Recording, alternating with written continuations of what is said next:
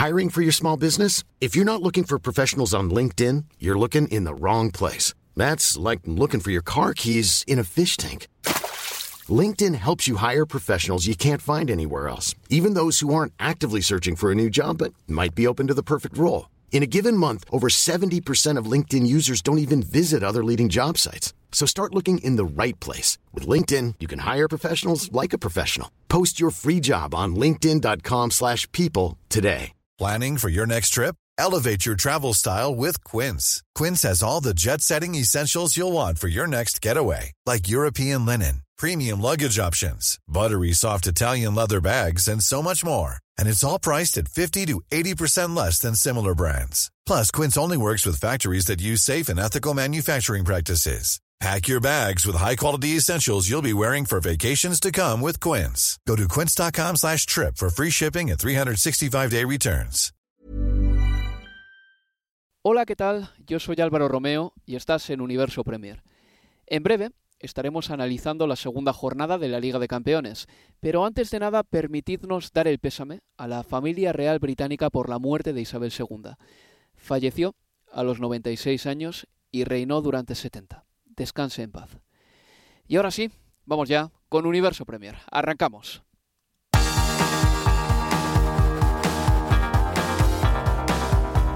Universo Premier, tu podcast de la Premier League. Y a mi lado tengo a Leo Bachanian y al otro lado de la línea o del teléfono tengo a José Carlos Cueto, quien se incorporará dentro de muy poquito a esta conversación. Leo, ¿qué tal? ¿Qué tal? Muy buenas, Álvaro. Bueno, Leo, menuda semana hemos tenido. Sí. Eh, la verdad es que, bueno, vamos a decirlo así, Inglaterra ahora mismo está de luto, el Reino Unido está de luto y es curioso porque, por ejemplo, uno sale a la calle y sobre todo se despega un poquito de la zona 1 del, de- del centro de la ciudad de Londres y se da cuenta de que la vida sigue y de que prácticamente, bueno, pues eh, la gente está a sus quehaceres, eh, apenas vemos... eh, pues eh, referencias a la reina, diríamos, pero uno se acerca ya más a la zona de Hyde Park, ya no te cuento a Buckingham Palace y nota que, que sí, que algo ha cambiado evidentemente, que hay un montón de gente que quiere salir a la calle y ser parte de un momento histórico y rendir su propio tributo a la, a la fallecida reina Isabel II.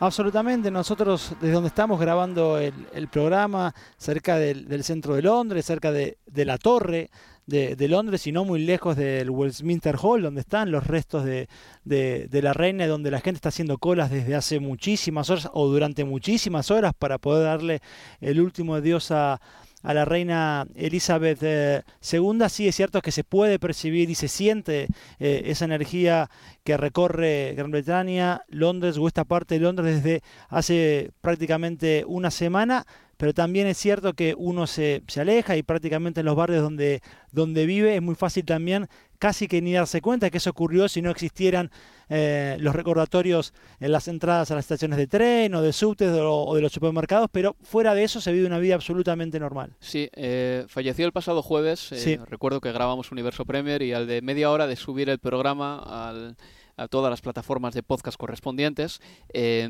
bueno, pues se dio el anuncio del fallecimiento de la reina Isabel II.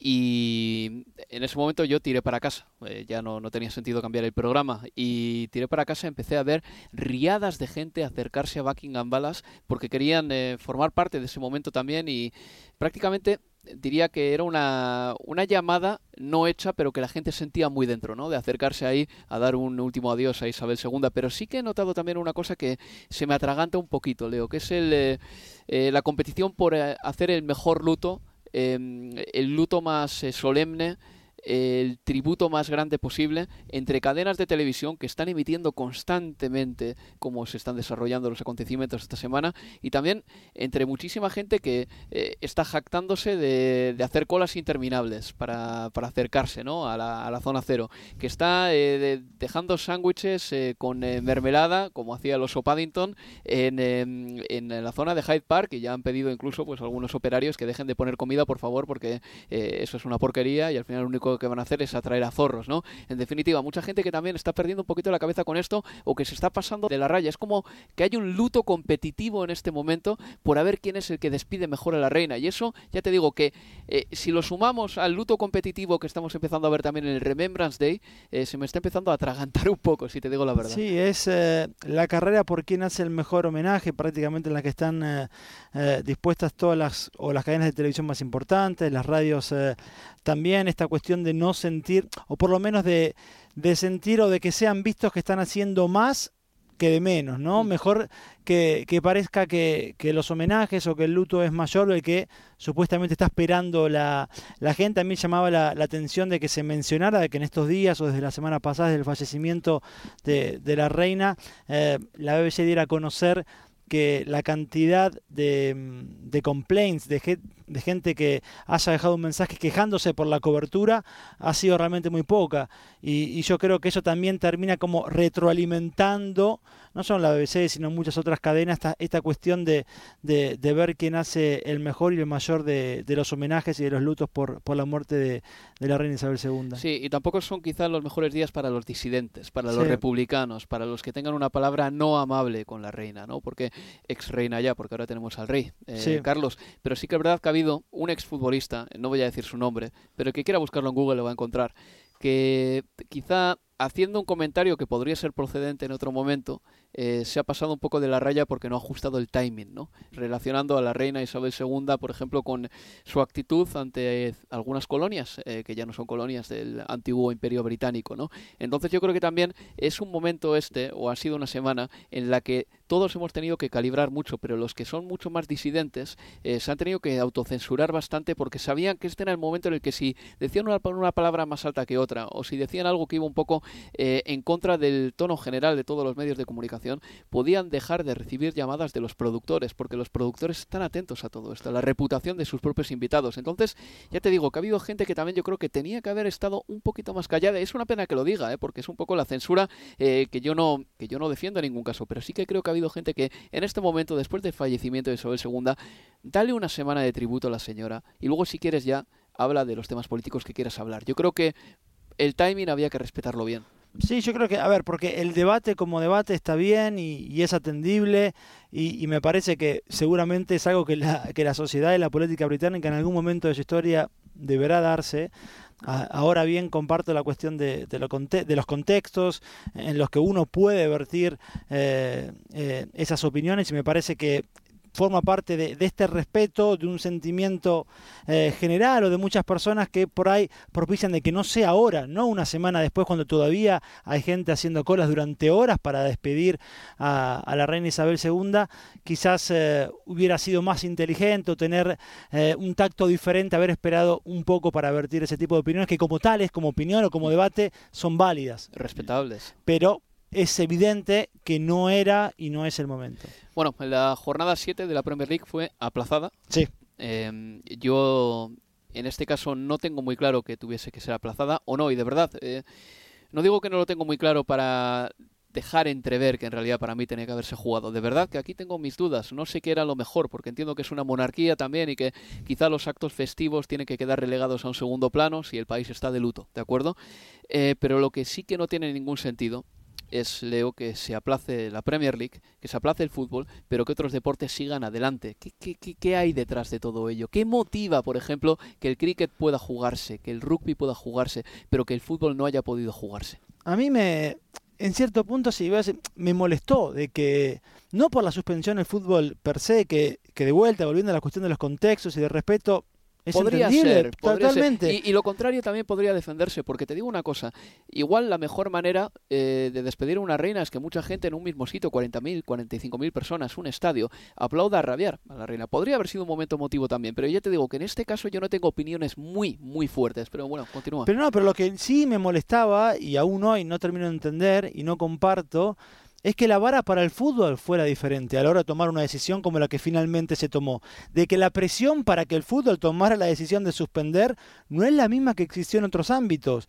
No hubo un clamor anti-rugby, un clamor anti-cricket o un clamor anti-carreras de caballo porque estos deportes sí eligieron continuar con su agenda tal cual estaba programada el fin de semana pasado. Y sin embargo, para con el fútbol había una expectativa de que se tomara la decisión que finalmente se tomó, que fue la de suspender, que, me, que era un contraste muy evidente y que me generaba realmente un resquemor, pero, pero ¿por qué con el fútbol se espera? Hay una vara completamente diferente que con cualquier otro ámbito o otro deporte dentro de la sociedad británica. Y lo que me repatea bastante más, y aquí sí que tengo una opinión bastante más contundente, es eh, con el fútbol amateur.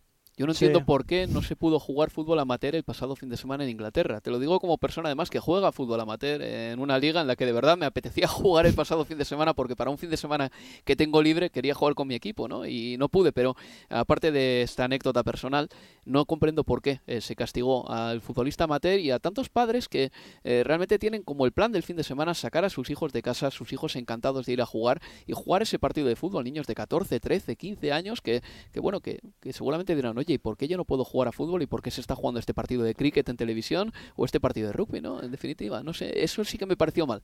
Pero es que, a ver, además, y haciendo hincapié también en que en, la cuestión de, los chicos porque el fútbol infantil también fue suspendido el fin de semana pasado sesiones de entrenamiento partidos etcétera amistosos o competitivos y, y hablo de los chicos porque por ejemplo el viernes un día después ya fallecía la, la reina Isabel II hubo clases no se suspendieron las clases en el Reino Unido. Mm. Hubo clases en eh, Irlanda del Norte, en Escocia, en Gales y en Inglaterra.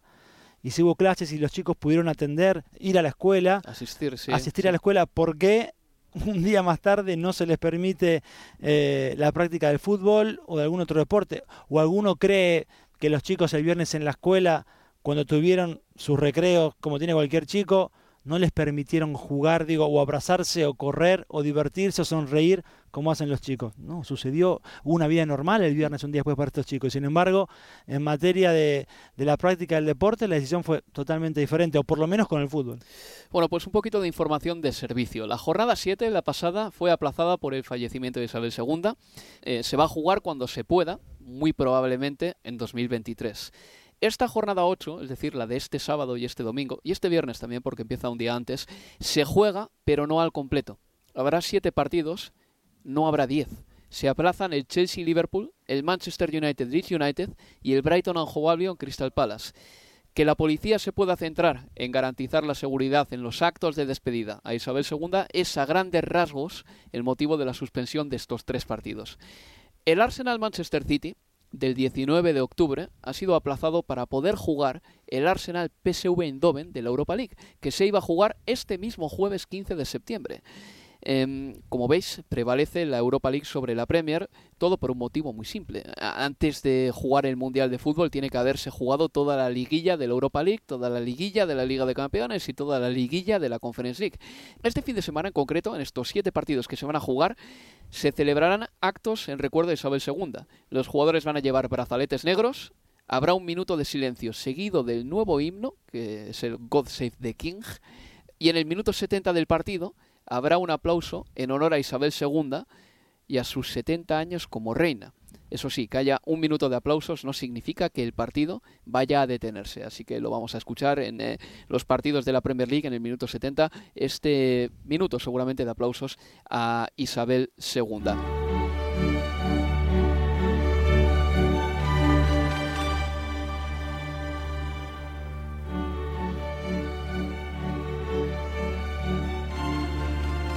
Pero Leo, la Liga de Campeones, eh, pasamos ya página, se ha jugado esta semana. El Manchester City le ganó 2-1 al Borussia de Dortmund. El Sporting Club de Portugal le ganó 2-0 al Tottenham. El Liverpool venció por 2-1 al Ajax y el Chelsea eh, empató a 1 contra el Salzburgo en el partido de debut de Graham Potter. Antes de empezar, ¿qué es lo que más te ha sorprendido de esta primera de esta segunda perdón jornada de Liga de Campeones hay una imagen eh, una foto que es con la que principalmente me quedo luego te, te diré otra pero esta primera tiene que ver con Messi y ese saludo, abrazo y, emoción de los chicos que en Haifa quisieron ir todos a saludar a Messi una vez que el PSG ya estaba en el terreno de juego. Yo creo que es, son, es una generación que sigue entendiendo a Messi como lo que es, una de las glorias del fútbol mundial y que poco les importa si hoy Messi, este Messi 35 años, hace más o menos goles que hace 5 o 10 años atrás. Esa imagen es con la que me quedo. Y el otro, otra foto, seguramente la viste también, eh, José, eh, la gente, el staff de, del eh, Copenhague en Dinamarca, llevándoles cervezas a los hinchas del Sevilla y agradeciéndoles la visita a Dinamarca me parece un gesto que, estuvo bien y me gustó. Sobre todo la cara de emoción de los aficionados del Sevilla cuando recibieron tal regalo. Una alegría imposible. Como la de los chicos con Messi, casi, José. Diría que es incluso más. A ti, para José, para que se cumpliese el ritual perfecto de la Champions, te faltaría una pizza del Dominos, que te conozco. Me has hablado de esto mil veces, de tu gran ritual para ver la Liga de Campeones, cerveza y pizza del Dominos. Cerveza bien fría, pizza del Domino's, aunque tengo que decir que esta semana me he portado. ¿eh? Que los esfuerzos hechos para llegar bien en verano, vamos a ver si duran para llegar bien ahora a la Navidad, cuando es imposible hacer esfuerzo. Pero tú y yo hemos hablado de esto, del tema de las pizzas, y tú me dices que te pides la del Domino's mayormente porque llega caliente a casa, no como las pizzas napolitanas que cuando llegan, llegan frías, ¿no? ¿Me lo explicaste un día? Sí, hay que decir que Londres tiene muy buena, obviamente es una ciudad muy multicultural, con muy buena eh, gastronomía internacional. Las pizzas eh, suelen ser bastante fidedignas al tipo de pizzas que te encuentras en Italia, pero es verdad que hacer pizzas que suelen tener la masa más fina, pues a veces, y con las temperaturas bajas que empiezan a hacer en Londres a partir de los meses de septiembre, de octubre, pues no siempre llegan tan calientes como las del Domino, que al ser una masa quizás más esponjosa, más queso, eh, menos italiana, como dirían muchos defensores acérrimos de la gastronomía de este país europeo, pues llegan en mejor estado como para disfrutar en una noche fría en Londres junto a una cerveza para disfrutar de la Liga de Campeones. Ahí tienes, Leo, un experto en pizzas. Tú también que eres argentino, la pizza te gusta así, ¿eh? pesada, con queso, que transparente el papel. Sí, Eso, con mucho queso, mm. con mucho aceite, mm. en, lo posible también que vaya Bueno para las arterias. bueno, pues vamos ya con el primer partido, chavales, porque Viajamos a Lisboa, ¿de acuerdo? El Sporting Club de Portugal le ganó 2 a 0 al Tottenham, un Tottenham que está invicto en la Premier League y en Champions sufrió su primera derrota luego de ganarle al Olympique de Marsella en la primera jornada. Bien, mm, marcaron ya casi cerca del final Paulinho y Artur Gómez para el Sporting Club de Portugal. Qué golazo el segundo de Artur Gómez, por cierto, en una jugada en la que realmente Leo podía haber perdido tiempo ahí en la banda y dijo, no, no, no, yo voy a intentarlo. Y se fue de dos jugadores que precisamente destacan en faceta defensiva, porque no se fue de Trent Alexander Arnold, se fue de Emerson Royal y se fue también del Cuti Romero. Eso es, eso es. Eh, para un eh, segundo tanto ya en tiempo de descuento importantísimo para el Lisboa y un signo de preocupación para, para el Tottenham, sobre todo porque la segunda, a ver, uno cree que se va a jugar un lugar, o podría jugárselo con el Sporting de, Lisboa, veremos cómo lo terminan haciendo el Entras de Frankfurt y, el Marsella, pero el hecho de, perder por dos goles cuando en caso de igualdad en, materia de puntos lo primero que va a terminar decidiendo la clasificación o no es el resultado entre ellos, deja abierto un, signo de pregunta para el conjunto de Conte que no tuvo un buen partido, que volvió a jugar con uh, Richarlison, Kane y Son Kulusevski otra vez volvió a quedarse entre los suplentes. Vos marcabas el segundo tanto y cómo se fueron fácil, si querés, en teoría de, Emerson y, de, y del Cuti Romero. Yo a Romero no lo veo eh, una vez que volvió de la lesión, hace dos semanas al nivel que tenía al comenzar la, temporada. Y, me parece que, contra esta cuestión de, de finalmente comenzar a rotar, va a tener que tomar también una decisión respecto de, de Song Hyun-bin, que sigue estando bajo respecto a lo que fue la, temporada pasada. Sí, no estuvo bien. Em, José, ¿te preocupa el Tottenham? Porque al fin y al cabo, mira, es que eh, no ha perdido en Premier. De hecho, ha conseguido 14 puntos de 18. Es su mejor inicio de Premier League en toda su historia y a la vez está siendo un equipo que se lo deja todo en el campo, no en vano, es el equipo que más kilómetros hace por partido en la Premier League. Ahora bien, perdió en el campo del Sporting Club de Portugal, con un Sporting Club de Portugal que fue un poco la horma de su zapato, porque los dos laterales o carrileros del Sporting Club de Portugal, y uno de ellos, sobre todo Pedro Porro, que es muy bueno, le dieron la tarde ¿eh? al equipo de Antonio Conte. Sí, hay que decir, eh, igual me pareció el partido más bonito de esta jornada de Liga de Campeones, más parejo. Siento que al Tottenham quizás eh, le penalizaron demasiado esos últimos errores que le costaron los dos goles que llegaron al final del partido pero fue un partido con muchas alternativas, ¿eh? Y antes de, tuvieron muchas ocasiones Richarlison, Kane, Perisic y Emerson Royal obligando a Dan a hacer intervenciones de mucho mérito.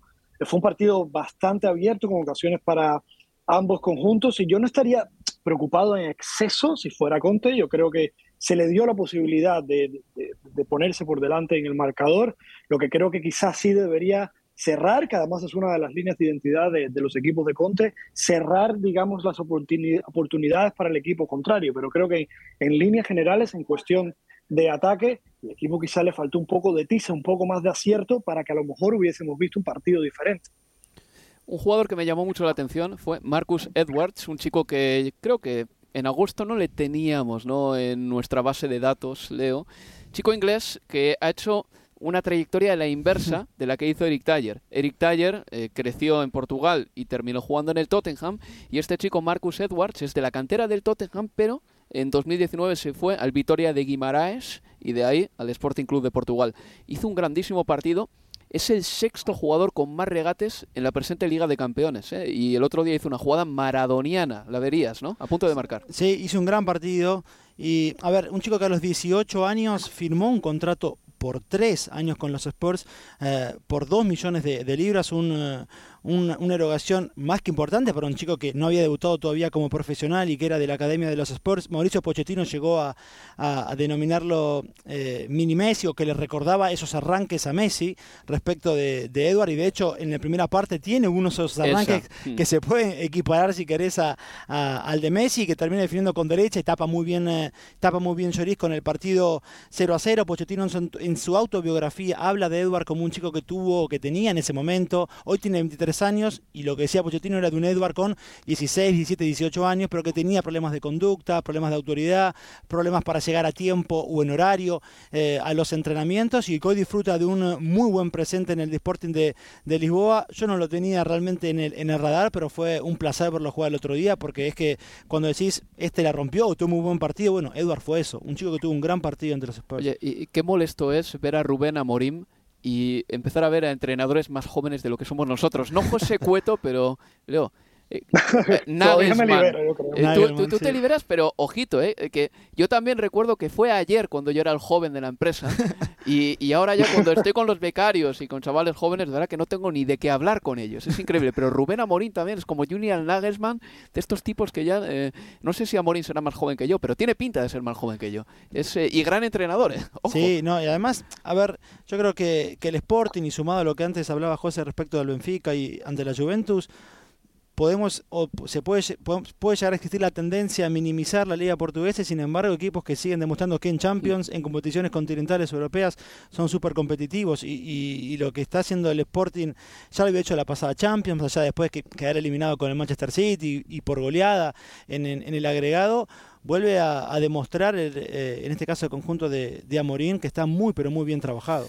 Bueno, pues ahora al em, Tottenham le esperan dos partidos complicados porque se va a jugar un poquito el devenir de las últimas jornadas contra el Eintracht de Frankfurt. ¿eh? Y yo creo que eso no va a ser nada, pero, pero nada fácil. El próximo partido va a ser ahí, en Alemania, y el siguiente ya en el Tottenham Hotspur Stadium, otra vez contra el conjunto alemán. Aparte de eso, hay que decir que en ese grupo, ahora mismo, el líder es el Sporting Club de Portugal con seis puntos, segundo el Tottenham con tres, tercero el Frankfurt con tres y cuarto el Olympique de Marsella que todavía no ha sumado ningún punto. Hablabas, Leo, antes de los clubes portugueses, hay que decir, podemos decir que el Club Brujas o Bruga, como se dice ahí, eh, sí, sí, según las, eh, el libro de estilo de la UEFA tienes que decir Club Bruga.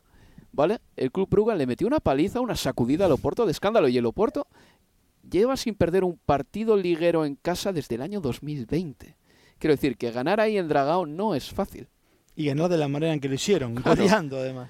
No, no, eh, de verdad que hay el... Eh, un ex Barcelona haciéndolo bien allí. Ferran Jutgla. Eso. Pero lo increíble es que Ferran Jutgla tampoco era una especie de joya de la cantera ni nada por el estilo. Venía de la cantera del español y en el Barcelona sí que es verdad que se movió bien durante unos partidos y tal, pero yo no me esperaba que ese equipo fuese a estar tan bien en este momento porque el eh, Bruga en este momento, o el Brujas, vamos a decirlo así, para no cabrear al personal, está bien clasificado, está primero En el grupo B, el Bayer Leverkusen es segundo, el Atlético de Madrid es tercero y el Porto es último con un menos 5 en el diferencial de goles. A la vuelta de la publicidad vamos a hablar de otros partidos de interés porque tenemos que mm, diseccionar a fondo el Liverpool-Ajax, victoria para el conjunto de Jürgen Klopp que se recupera del trastazo que se pegó en Nápoles, del Chelsea-Salzburgo y por supuesto también de ese partido entre el Manchester City y el Borussia de Dortmund con victoria para el conjunto de Pep Guardiola por dos goles a uno. Una pausa y continuamos aquí en Universo Premier. Universo Premier, tu podcast de la Premier League.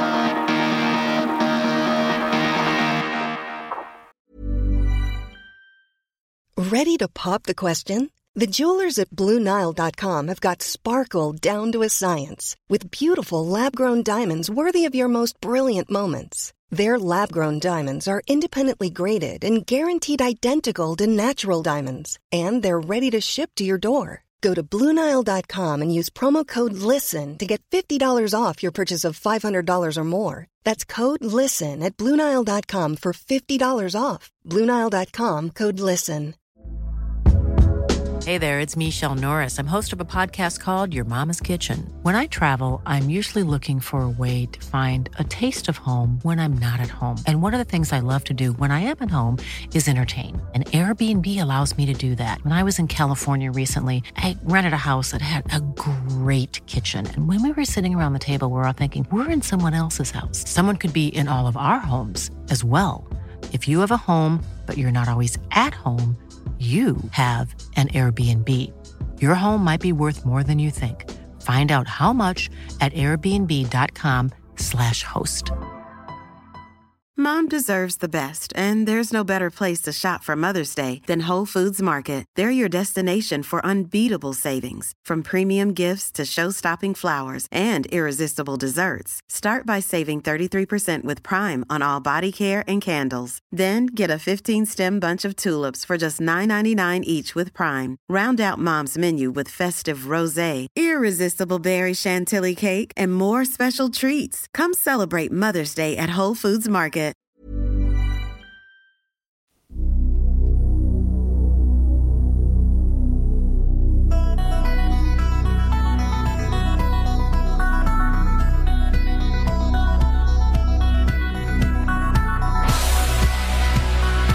Seguimos en Universo Premier.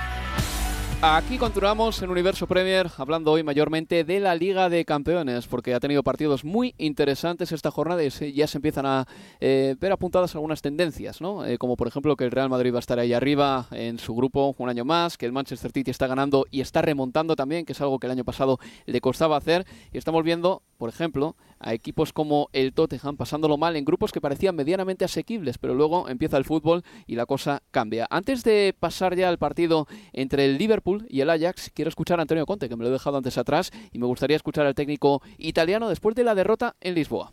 Uh, for sure, uh, we can do much better.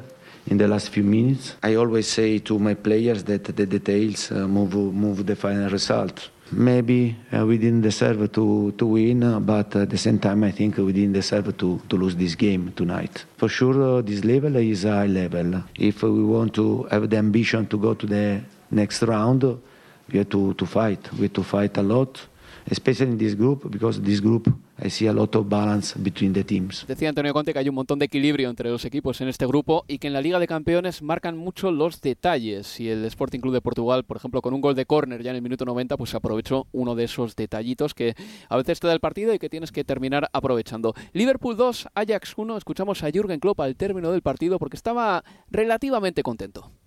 I think if you put the two games, Napoli and tonight, next to each other, you don't recognize properly that it's the same sport. So um, it's all different. Um, start was different, middle was different, finish was different. Um, the football we played, the way we defend, everything was different. Much higher intensity, much more aggression, braver, more ready. Everything was better. So it was the first step, nothing, nothing else, not more, but um, everything was better. Hablaba Jurgen Klopp de las diferencias del partido con el del Nápoles, que todo había sido mejor realmente, incluso el nivel de intensidad también, y no le falta razón al técnico alemán. Liverpool 2, Ajax 1, marcaba Mohamed Salah en el minuto 17, eso evidentemente... Eh, ayudó porque allanó el camino al Liverpool eh, después de una derrota complicada contra los napolitanos. Empataban el 27 Kudus, un gran jugador del Ajax que está anotando un montón de goles últimamente. Y ya en el 89, en la segunda parte, en las postrimerías del partido, anotaba el tanto definitivo Joel Matip. José Cueto se ha salvado el Liverpool 2 a 1. Si hubiese empatado contra el Ajax, se le habría complicado bastante este grupo porque es complicado, ¿eh? Ha salvado Álvaro literalmente por los pelos, ¿eh? porque el gol con sufrimiento de Matip ya no solo final del partido, sino que tuvo que ser además, eh, digamos, confirmado por la tecnología sobre la línea de gol. El gol además viene eh, poco después de una gran oportunidad que Daley Blind eh, desperdicia para el Ajax. Se pudo haber puesto muchas complicaciones al conjunto de Jürgen Klopp, que por otra parte la prioridad absoluta Álvaro Leo era ganar debido a la debacle que había sufrido contra Napoli, sobre todo por el, el mal momento de juego y de resultados con el que ha empezado esta temporada. O sea que a pesar de haber ganado con sufrimiento, creo que ya solo el hecho de ganar es una tremenda noticia para el equipo de Jürgen Klopp. Y moviéndonos al terreno individual sobre una de las claves del partido, yo creo que eh, la gran actuación de Thiago, dándole mayor fluidez al, movimiento de la pelota y a la hora de generar ocasiones, que por otro lado generó muchísimas antes del primer gol de Sala, yo creo que van a ser clave para que este Liverpool empiece a arrancar, empiece a mejorar ya digo, un buen nivel de Thiago, como lo vimos en este partido, junto a la vuelta de Diego Llota, que parece que sigue recuperándose todavía, intentando alcanzar su mejor forma también tras su lesión, van a ser muy importantes para que este Liverpool, que todavía está a tiempo, ojo, se encarrile y vuelva apretar por la lucha por la Premier League y consigue clasificarse para la siguiente ronda de la Liga de Campeones. A ver, yo me, agarro de, Conte y de Klopp, que son los dos audios que, últimos que, escuchamos. Conte habló de, detalles. Le digo a mis futbolistas que los partidos se definen o se deciden por detalles. Y consigo en eso, por, teniendo en cuenta este partido con lo que decía José, porque él menciona eh, el cabezazo de Dale Blin en el minuto 74. Son milímetros por los cuales la pelota no ingresó en el arco de Allison con el partido 1 a 1 y 14 minutos después son justamente milímetros y a partir de la tecnología con la línea de gol que, nos, que le permiten a Matip festejar el, el gol. Y de Klopp me tomo que dice, compara el partido con el Napoli y dice, si alguien ve el partido del Napoli con el partido de, con el Ajax, verá que son absolutamente diferentes, pero es que también es verdad el personal que usó en uno y otro fue completamente distinto también.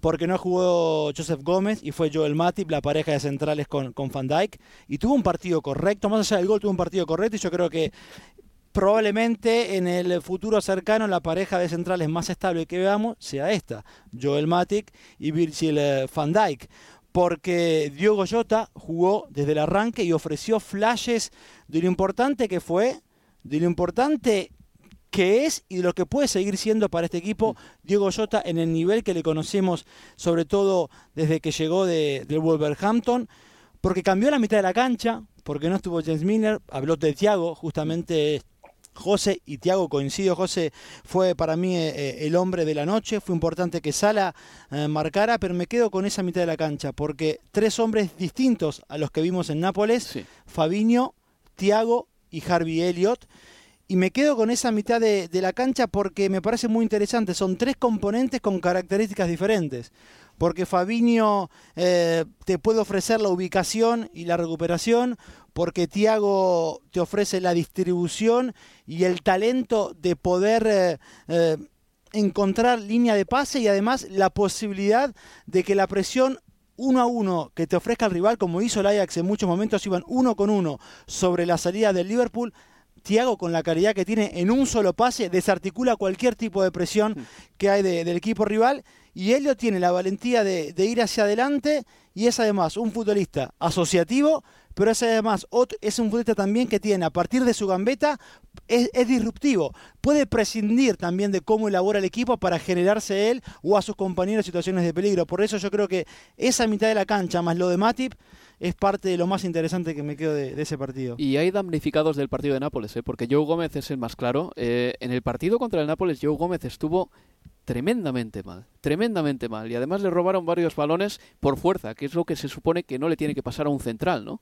y James Milner. Yo creo que esta temporada ha ido ya dos partidos de James Milner que son lo suficientemente claros y meridianos como para decir que este futbolista no está para jugar 90 minutos de, y sobre todo de titular en un equipo que exige tanta presión y tanto sacrificio eh, para recuperar la pelota. Es que lleva 20 años jugando como profesional James Milner y que precisamente estos dos fuesen suplentes el otro día en relación al partido de Nápoles, me parece que ya es un eh, mensaje de Jürgen Klopp de que empieza a tener un poco más claro quién le vale y quién no le vale en esta guerra y eso creo que es muy importante también, ¿eh? saber qué hombres de los que tienes en la plantilla son eh, válidos para, para poner en práctica tu idea.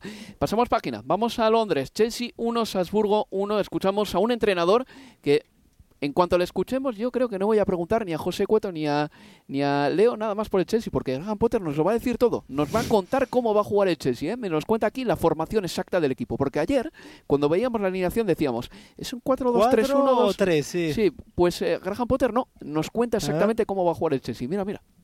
It was a back three as, as far as I was concerned, with um, obviously with with Reese and, and Raheem giving us the width. Against Salzburg, they're, they're very, very strong in the middle. They've got the 4 3 1 2, so it's, it's not easy to play through the middle of the pitch. So we wanted to get us, you know, some, some um, dangerous width. So Raheem and, and Reese were that. Pues sí, ahí está, nos lo contaba Graham Potter claramente. Juega con tres centrales, eh, Raheem Sterling en uno de los costados como carrilero. Y es curioso porque el gol que marca Raheem Sterling, José, es precisamente el tipo de gol que podría marcar Marcos Alonso, podría haber marcado Marcos Alonso en temporadas anteriores, recibiendo un pase en un costado un pase de Rich James, quiero recordar, o de Mason quizá, no recuerdo bien, pero desde la derecha seguro, y un remate de un tipo que llega como carrilero, pero es que en este caso el carrilero era Raheem Sterling. Eh, suena contradictorio, porque bueno, sí, eh, es verdad que marca el gol en esa posición extraña, pero yo la verdad iba el primer palito para Graham Potter, en su debut con, entrenando al Chelsea. No soy nada partidario de experimentos de este tipo cuando tienes la necesidad que tiene el Chelsea en este caso de encontrar puntos, de encontrar sensaciones, de, de encontrarse a sí mismo. Soy cero partidario de estar haciendo este tipo de experimentos y creo que de alguna manera eh, el equipo también queda desdibujado y, y, de hecho culpo en parte la formación, eh, no formación, porque es una formación habitual la que venía jugando parecida a la de Conte, la del propio Tuchel en muchos partidos, pero esas demarcaciones yo creo que terminan costándole de alguna manera eh, que Thiago Silva vaya tan desprotegido a esa última acción en que finalmente falla en el, en la barrida y propicie el, gol del empate. bastante sorprendido, digamos, con este experimento de Graham Potter, un partido en que se jugaba tanto, la verdad. Sí, lo que está claro es que esa plantilla que dejó Antonio Conte, yo soy muy pesado, lo, repito siempre, pero creo que Antonio Conte dejó ahí un poquito como la piedra roseta del Chelsea, ¿no? Si juegas con tres centrales no te va a ir mal. Thomas Tuchel lo entendió rápido y adoptó ese sistema. Y Graham Potter, que tampoco es eh, para nada, porque ha jugado con tres centrales también en el Brighton en Hove lo está utilizando aquí en el Chelsea. No sé si Raheem Sterling va a durar mucho tiempo como carrilero izquierdo porque es una posición que para mí no le favorece en absoluto y a la larga se verá que es un futbolista que como mucho en defensa puede ofrecerte lo máximo que te puede darte es sacrificio, pero no prestaciones defensivas. No, y a ver, y fíjate que, que de hecho al haber jugado por, por banda por banda izquierda ante el, ante el Salzburgo no tuvo demasiada profundidad porque tiene la tendencia a cortar hacia adentro, lógica también en un diestro jugando por, por izquierda y porque es Sterling, porque no está acostumbrado a ese sitio, pero que en todo caso la profundidad sí se la dio Cucurella y sobre todo en la, en la primera parte por esa banda izquierda, pero yo no, al revés de, de José, no, no me preocupa tanto que haya a ver, sí, probado algo absolutamente diferente, como es de poner a Sterling por, eh, por, por, banda como, como carrilero, porque a ver, a ver, la semana pasada hablábamos de un Graham Potter de que en el Brighton eh, ha sido un entrenador que, que, ha, que, ha, demostrado adaptarse a cualquier tipo de, sistema, eh, antes y durante los propios partidos. Y me parece que la clave y la argumentación más interesante que da de Raheem Sterling por izquierda es la de la formación del Salzburgo. Dice, juego con Sterling o pruebo con Sterling en un lugar que obviamente y consigo no es el habitual, no lo hemos visto nunca allí, pero a partir de que rival juega de determinada manera, pone muchos hombres por dentro para luego romper por fuera. A lo que voy es que vamos, quizás nos acostumbremos a que el Chelsea, eh, y al revés de Tuchel y de Conte, que eran más eh, dogmáticos en sus ideas de juego, a que se acostumbre a plantar partidos dependiendo de con quién juega. Camaleónicos. Mucho más camaleónico que con Conte o que con Tuchel, por nombrar los dos entrenadores que, mencionamos recién. Bueno, pues empate eh, para el Chelsea y el Manchester City le ganó 2 a 1 al Borussia de Dortmund. Marcó primero Jude Bellingham, ya en la segunda parte, John Stones con un golazo y Erling Haaland con un gol llegado prácticamente del futuro. A los Zlatan Ibrahimovic anotaba el 2 a 1 definitivo. Un partido, a ver, un partido lento en la primera parte en el que plantó un zarzal defensivo el Borussia de Dortmund durante toda la primera mitad, eh, muy difícil de superar para el Manchester City. Eh, Pep Guardiola se quejó aparte de que el árbitro pitó muchas faltas y que luego le hicieron una foden ya en la segunda mitad y que no la pitaron, por eso Pep Guardiola recibe una amarilla al término del partido y terminó abrazándole al árbitro. Bueno, en definitiva, en la primera parte hay una cosa que define muy bien lo que pasó. El Borussia de Dortmund eh, ahogó la generación del City tanto que Rodri apenas tocó balón y, corrió 6,12 kilómetros, porque Rodri estuvo toda la primera parte intentando encontrar un sitio donde tocar la pelota, donde sentirse a gusto, pero eh, Rodri no fue la brújula, el balón lo tuvo mucho tiempo en su poder gente como Ake, como John Stones, como Akanji, y evidentemente el juego no es el mismo eh, si tiene la pelota a los centrales que si la tiene que si la tiene Rodri. Bueno, en definitiva, la primera parte terminó con 0-0, en la segunda mitad anotó ya Jude Bellingham, que hizo un gran partido, por cierto, y mm, los goles llegaron cerca del final. Stones desde fuera del área en un gol que me recordó un poquito al de Vincent Company contra el Leicester City y luego ya el tanto de Erling Haaland, que Guardiola le recordaba a uno de Johan Cruyff. Escuchamos a Pep porque tiene que hablar de varias cosas. The moment he scored a goal, I thought, oh, Johan Cruyff. Uh, it was quite similar. So it was a, a really a really good one, and uh, assist from Joao was exceptional. Joao had the ability to do these kind of things, and after the simple things, lose balls. We work on that. So the simple things, every ball he has has to make these kind of actions. I know he can do it, but football, this kind of action come alone. You you cannot force it, and sometimes he he do it quite often but uh, he's still young, have a key desire to improve, but make an incredible assist pass, and the finishing from Merling was exceptional. Y hablaba también, eh, decía Pep Guardiola que el gol de Haaland le, recordaba uno de Johan Cruyff. Bien, hasta ahí perfecto. Luego cuando hablaba de Cancelo, hacía el mítico sándwich. La primera rebanada es un elogio. Lo del centro, lo mollar, es un palito. Y luego la última rebanada es un elogio también para que te vayas contento. Y te dejo un poco confundido, pero es una manera de mandar un mensaje, claramente. Decía yo de Joao Cancelo que es un jugador que a grandes rasgos. Les tiene que dar un poco más de seguridad con el balón. Pero al mismo tiempo yo lo, lo siento por Diego Cancelo, de verdad, porque creo que está en una posición muy compleja, porque en el Manchester City hay mucha generación del juego que parte de la izquierda.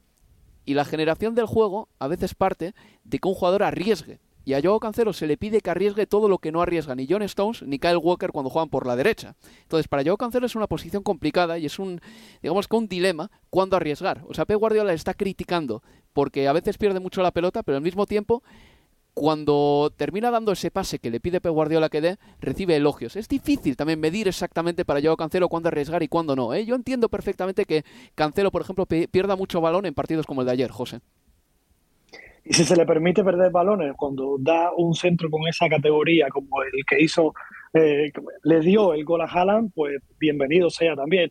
No, posición difícil y ya no solo por eso, lo recordemos que la manera que está jugando el Manchester City esta temporada, metiendo a los, a los eh, laterales muchísimo por dentro, es más responsabilidad si cabe todavía a la hora de, de crear juego por parte de, de Joao Cancelo, que en cualquiera de los casos está siendo una pieza más que clave en este inicio de temporada del City. Lo, pondría, lo situaría sin duda en el top 3 de jugadores para mí en lo que llevamos de arranque de temporada. Si es que no es fácil cambiar de registro, eh, Leo, de ser un lateral eh, que tienes que hacer lo básico y de repente que se te pida que tengas la creatividad que, que tiene que tener un hombre como Jack Grealish. Pero bueno, ¿qué te pareció el gol de Erling Haaland? No, es un, golazo. Y la, cuestión también, el pase de, de Cancelo es, es enorme, con tres dedos, pero es enorme porque el que termina convirtiendo Haaland. Digo, con cualquier otro número 9, ese centro, por más bueno que sea, con el revés del pie derecho, termina en la nada, o, se va por línea de fondo, o, la termina despejando un central, pero es que Haaland termina elevando la pierna al nivel de la cabeza prácticamente de, de Zule o de, o de Hummels, que era el que tenía por, eh, por delante, pero esa plasticidad realmente en un tipo tan alto como Haaland es, eh, es fantástica. Y, una cosita más de, de Haaland, a ver, el muestreo es muy corto porque lleva pocos partidos en el City, pero demuestra justamente lo que es, de dónde viene y dónde está hoy digo que el promedio o la distancia promedio en la que Haaland convertía en el Dortmund era con disparos a 11 metros del arco en promedio. Y en el City se redujo a 7 metros. Pero porque, claro, porque juega muy diferente y porque el City te ofrece con la, el talento que tiene los futbolistas que llegan hasta, hasta el fondo, con esas eh, corridas al espacio de De Bruyne, etcétera, etcétera, a que tengas que terminar empujando el balón prácticamente o en general en el área chica, que es lo que viene haciendo en muchos partidos eh, Haaland o ayer mismo, aunque con una plasticidad eh, tremenda. Vaya inicio de temporada para Erling Haaland. En fin, eh, victoria para el Manchester City. Y aquí voy a despedir a José Carlos Cueto, que ha estado con nosotros cubriendo los partidos de los equipos ingleses. José, cuídate y te veo este fin de semana con el eh, Arsenal Brentford. Al final va a ser ese partido. Muchísimas, muchísimas ganas ¿eh? de ver ese enfrentamiento de Tony frente a Gabriel Jesús en las delanteras de ambos equipos. va a estar interesante. Va a estar precioso porque cómo han empezado la temporada. José, muchas gracias. ¿eh? Hasta la próxima. Chao, chao. Leo, pues eh, buena temporada eh, por el momento para el Haaland, no cabe ninguna duda. Y antes de cerrar con el capítulo de la Liga de Campeones, quiero referirme al eh, Bayern de Múnich 2, Barcelona 0, porque para mí fue un partido sensacional que demostró que el Barcelona está de vuelta para competir. Evidentemente perdió y ya sé que muchos dirán, sí, el Barcelona se contenta con haber competido ese partido. No, no es así. El año pasado cuando el Barcelona recibió al Bayern en el Camp Nou, el Bayern le metió un 0-3, pero la actitud timorata del Barcelona fue quizá lo peor de ese partido, el que el Barcelona se viese vencido de inmediato antes de empezar el partido. Contra el Bayern fue una cosa distinta y hay que decir que tiene mérito lo del Barcelona porque seis jugadores que jugaron el partido en el Allianz Arena el otro día no estaban en la plantilla del Barcelona el año pasado. ¿eh? Hablo de que sí hay cinco titulares más. Quiero decir que este proyecto se está haciendo a marchas forzadas, con muchas palancas, es verdad, pero este Barcelona tiene una pinta muy distinta a la del año pasado y Lewandowski y Pedri tuvieron ocasiones clarísimas. Absolutamente. La primera parte quizás por el rival, que también es que el que termina poniendo la, vara de tu propia producción, yo creo que es, si no es la mejor, está entre en el top 3 de las mejores presentaciones de, del Barcelona en la era Xavi. Los primeros 45 minutos debieron irse al descanso uno o dos goles arriba, Lewandowski tuvo dos, Pedri tuvo una que le salvó eh, muy bien eh, Neuer. A mí el partido, sobre todo, insisto, esos primeros, la primera parte de un nivel... Mm. largos pasajes en los que el balón no salía del terreno de juego. Y yo no sé si es porque el micrófono de ambiente estaba cerquita del costado derecho, pero se escuchaba el sonido de los pases. Pa, era espectacular, mm. tremendo realmente. Y también un aspecto que yo no sé si comienza a ser tendencia o se da solo en los equipos top, pero cuando antes pensábamos en equipos que marcaran hombre a hombre toda la cancha, pensabas en Bielsa. O podías pensar en el Atalanta de Gianpiero Gasperini, que, que lo hacía y lo hace muchísimo. Después, el Bayern Múnich, uno con uno, toda la cancha vos eh, con Musiala encima de, de Busquets. El Barcelona haciendo lo propio cuando el Bayern Múnich salía desde el fondo, uno con uno. ¿Y quién se atreve a hacerle eso al Bayern Múnich en el Allianz Arena? El Ajax, por momentos, uno con uno toda la cancha en la presión sobre el Liverpool. Y creo que vamos a empezar a verlo cada vez y cada vez más, esta, esta cuestión de, del uno contra uno en todo el terreno de juego. Y, por eso muchas veces también el, Barcelona en esa primera parte terminaba saliendo con Cundé. No era porque quisieran, sino porque era lo que quería el Bayern que terminara haciendo. Hmm. Y, por esa banda Rafina sufrió algo con, Alfonso Davis, que tiene técnica, tiene potencia, tiene todo, pero fue un muy buen partido para el Barcelona de, de, de Xavi no estoy muy de acuerdo con que con este análisis me parece de qué le habrá dicho Nagelsmann a los futbolistas en el entretiempo para que cambie la cara del equipo para mí lo que le cambia la cara al equipo es el primer gol. O sea, no hay un cambio que vos veas en los primeros 10 minutos de la segunda parte que te diga, bueno, acá hay una distancia o una diferencia a lo que veníamos viendo. De hecho, al primer minuto del segundo tiempo, Rafinha creo que remata de zurda y casi está el primero también para el Barcelona. Es el gol lo que cambia. Y cambia sobre todo un estado de ánimo. Pero el Barcelona compitió y, compitió muy bien. Yo creo, Leo, eh, un poco ahondando en eso que comentas del Bayern y, y del Barcelona haciendo marcas al hombre, el Bayern fue uno de los primeros equipos que entendió que los defensas que tenía que fichar tenían que ser defensas muy atléticos y por eso se desembarazó al final de Matt Hamels, por ejemplo, el propio Sule que no es tan atlético. Se ha quedado con gente como, te digo los laterales, Pavard y Alfonso Davis, ¿vale? Que son muy físicos, muy fuertes y muy rápidos. Y luego Lucas Hernández, por ejemplo, es un central rapidísimo. Delict, otro que encima sabe sacar la pelota. Son defensas hechos para aguantar los duelos individuales, las carreras a campo abierto. Y el Barcelona poco a poco ha ido fichando también en esa dirección. No solo ya el tridente de arriba con dos extremos que son físicamente unas bestias, sino Cundé y Araujo, por ejemplo, entran perfectamente en ese molde de central que podría estar en el Bayern de Múnich perfectamente. ¿eh? Y además, y, me, gusta esto que marcas de Araujo y de, y de, y de Cundé porque se dio también en el Bayern Múnich, pero con otros nombres. Digo, Upamecano, Upamecano es central, pero jugó de muchas veces terminaba como lateral derecho. Y en el Barcelona, Araujo y Cundé muchas veces no sabías quién era el central y quién era el lateral. Intercambiaban posiciones continuamente durante, durante el partido. Muy buen partido ese, pero bueno, derrota para el Barcelona que se la va a jugar contra el Inter. Y me gustaría antes de terminar hacer un apunte sobre el Shakhtar Donetsk, Leo, porque mm. la semana pasada ya hicimos uno y me contaste que estaban reclamando 50 millones de indemnización. Esperemos que, le, que se lo den. Mira, el Shakhtar Donetsk es que para mí era un equipo que tenía un estilo muy distinguido, que le hacía muy especial y porque mantenía muy bien la posesión del balón y a veces te mareaba con mucha posesión pero no marcaba, ¿no? Pero si tú querías ganarle el partido y te venías quedando sin tiempo, el Shakhtar podía esconder la pelota y no la veías. Mira, y de hecho el año pasado el Shakhtar fue el primer equipo de toda la Liga de Campeones en precisión en el pase y el sexto en posesión. Hace dos temporadas el Shakhtar tenía cinco jugadores con un 90% de precisión en el pase o más en la Liga de Campeones. Esto no es tan poco habitual, pero lo que sí es poco habitual es que esos jugadores eran centrocampistas. Normalmente los jugadores que tienen más precisión en el pase en todos los equipos son los centrales. En el Shakhtar eran los centrocampistas. Tenían mucha calidad, dictaban y marcaban el tipo de juego. Bien, el Shakhtar en los últimos dos años o tres ha sido un equipo que ha guardado la pelota de maravilla. Este año, el Shakhtar contra el Leipzig tiene nada más que un 36% de posesión en la primera jornada precisión en el pase, 83%. Y en el partido que le empata al Celtic, 1-1, sí. 1-1, el Shakhtar tuvo menos posesión que el equipo de Postecoglou también y nada más que un 85% de precisión en el pase. Para que veas lo que ha cambiado este equipo radicalmente con la marcha de los 4 o 5 brasileños que tenía ahí. Es increíble cómo cinco jugadores marcaron de manera tan cerrada el estilo de un equipo de fútbol. Se han ido todos y este Shakhtar es un equipo totalmente distinto. En definitiva, aparte del Shakhtar, decir que este fin de semana estaremos con Estadio Premier narrando el Tottenham Leicester City por cierto, este encuentro lleva 94 ediciones sin terminar con 0-0, así que es muy, muy, muy, pero que muy prometedor, Leo.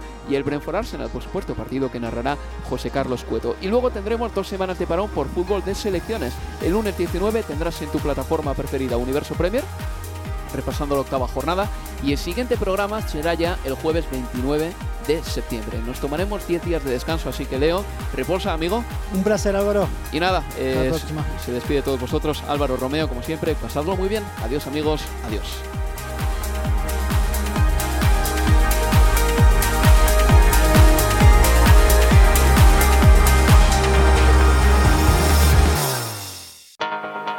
Universo Premier, tu podcast de la Premier League.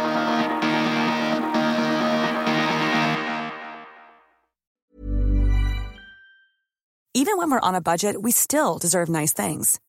Quince is a place to scoop up stunning high-end goods for 50 to 80% less than similar brands. They have buttery soft cashmere sweaters starting at $50, luxurious Italian leather bags, and so much more. Plus, Quince only works with factories that use safe, ethical, and responsible manufacturing. Get the high-end goods you'll love without the high price tag with Quince. Go to quince.com/style for free shipping and 365-day returns. Mom deserves the best, and there's no better place to shop for Mother's Day than Whole Foods Market. They're your destination for unbeatable savings, from premium gifts to show-stopping flowers and irresistible desserts. Start by saving 33% with Prime on all body care and candles. Then get a 15-stem bunch of tulips for just $9.99 each with Prime. Round out Mom's menu with festive rosé, irresistible berry chantilly cake, and more special treats. Come celebrate Mother's Day at Whole Foods Market.